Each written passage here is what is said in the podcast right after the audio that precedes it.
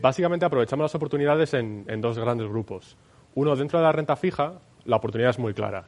Tradicionalmente, las empresas tecnológicas, sobre todo empresas con gran crecimiento, no han sido grandes emisores de deuda.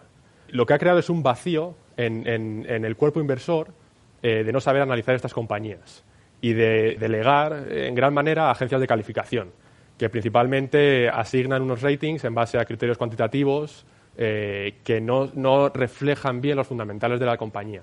Y eso ha creado muchas oportunidades, como Miguel ha dicho, Netflix, eh, Uber es otro ejemplo que decía Miguel, compramos, eh, aprovechando las últimas semanas, a una rentabilidad del 16%, y tal vez sea un buen ejemplo para, explicar qué es lo que ven las compañías de rating, qué es lo que vemos nosotros, cuál es la, discrepancia y cuál es la oportunidad.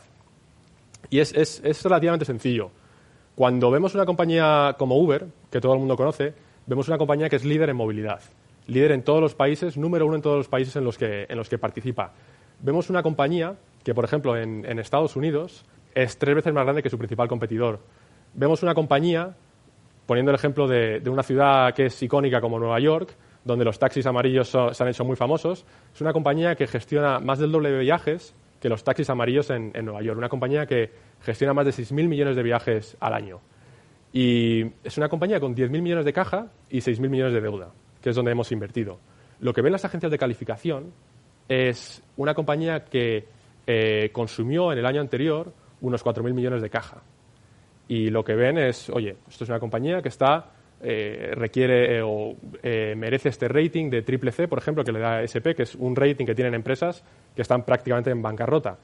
Lo que vemos nosotros es completamente diferente después de un análisis en detalle, lo que vemos es una compañía con dos tipos de mercados muy diferentes. Mercados donde es tremendamente eh, rentable y mercados donde es tremendamente deficitaria. Y la diferencia entre esos dos mercados es muy fácil de explicar. Depende de la intensidad competitiva. En mercados donde hay otro competidor, como es Estados Unidos, por ejemplo, donde está Lyft, es una compañía donde eh, hay que gastar eh, dinero en marketing, en promociones, en subsidios, tanto a consumidores como, a conductores, para, para traerlos a Uber. Sin embargo, desde el año pasado, con la debacle de WeWork y acelerado sobre todo este año con el coronavirus, está habiendo una hoja de ruta que están llevando a cabo todas las compañías de consolidación, donde básicamente el número dos un poco se, ofrece a, venderse al número uno y, en función de, la posición que haya en cada país. Y eso lo que te lleva es, si, ves, eh, si vemos, por ejemplo, en otras industrias como eh, agencias de viaje, donde estamos invertidos en Booking también, ha habido, después de ese ejemplo de consolidación, ha habido una generación de rentabilidad muy importante. Ese es un, ejemplo muy claro donde vemos Uber, una compañía que tiene un camino muy claro a ser rentable y desde luego la posibilidad de que reestructure la deuda o que haga un impago es completamente remota. Y lo que ven las agencias de calificación y lo que nos da la oportunidad de inversión son empresas que están cerca de la bancarrota, que para nada es, la realidad. Ese es el ejemplo en, en renta fija. En renta variable seguimos la misma filosofía de inversión que hemos explicado en estas dos jornadas, de invertir en compañías de calidad con crecimiento estructural y, posición dominante. Una compañía que ha mencionado Miguel es eh, Facebook. Es una compañía importante dentro de la cartera y es una compañía que tal vez desde el lado del, inversor muchas veces no, recibe el respeto que, de alguna forma merece. Yo creo que la compañía ve sus productos y dice, bueno, esto es poco más que, que un juguete. Y la realidad es completamente diferente. En el mundo, hoy en día hay unos 4.500 millones de personas conectadas a Internet. De esas 4.500 millones, 1.000 están en China, donde domina Tencent y donde Facebook eh, tiene prohibido participar.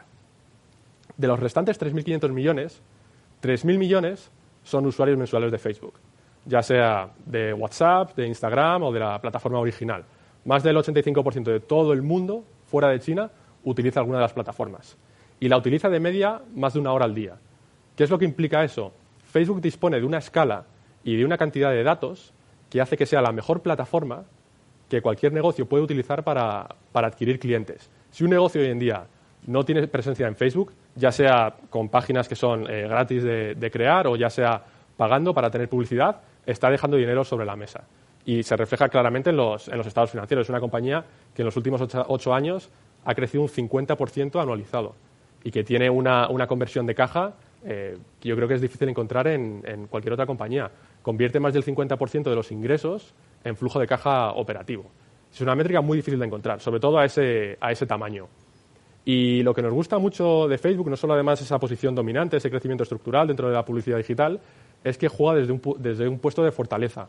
tiene un equipo gestor muy brillante y yo creo que para todos es fácil y, se, ve claramente con los nuevos productos que están lanzando ver eh, esta compañía tomando posiciones muy relevantes en otros segmentos adyacentes de gran tamaño, como puede ser comercio electrónico. Yo creo que no es muy difícil imaginar Instagram como la empresa de comercio electrónico más grande del mundo después de Amazon. Eh, igualmente pagos electrónicos o cualquier otro tipo de servicio. De hecho, acaba de lanzar Shop, ¿no? que es un sistema para, vender lo que enseñan las empresas. Hasta ahora era publicidad, ahora publicidad y venden además.